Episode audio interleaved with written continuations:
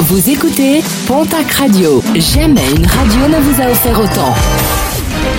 L'information locale à 9h, c'est sur Pontac Radio.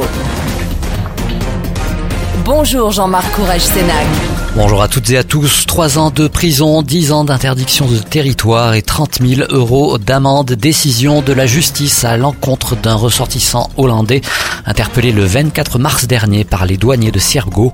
Dans son camping-car, pas moins de 75 kilos de cannabis. Ce dernier a été maintenu en détention. Un nouvel accident grave déploré sur les routes de la région. Hier à Tarbes, une femme de 41 ans a été renversée alors qu'elle se trouvait sur un passage piéton permettant de traverser la rocade du quai de la Dour en face de la cité Moïse. La victime a été évacuée dans un état grave vers l'hôpital de Tarbes. Le conducteur du véhicule ainsi que ses trois passagers, tous choqués, ont été pris en charge par les secours ainsi qu'une quatrième personne qui se trouvait sur le trottoir.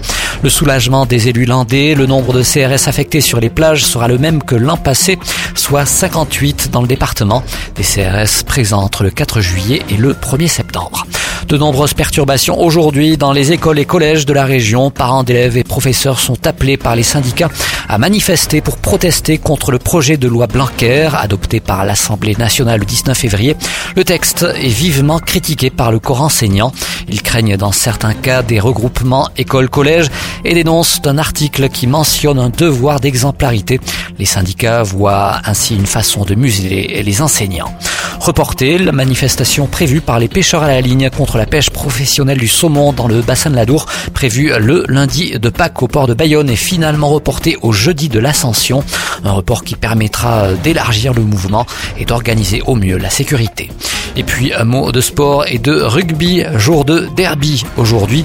Derby basque en Pro D2 entre l'aviron bayonnais et le Biarritz olympique. Et une première dans l'histoire de la rencontre entre les deux clubs avec la direction du BO qui sera absente à Jean Daugé, obligé d'assister au Hong Kong 7, le tournoi international de rugby à 7. La rencontre Bayonne-Biarritz sera retransmise en direct sur Canal Plus Sport dès 20h45.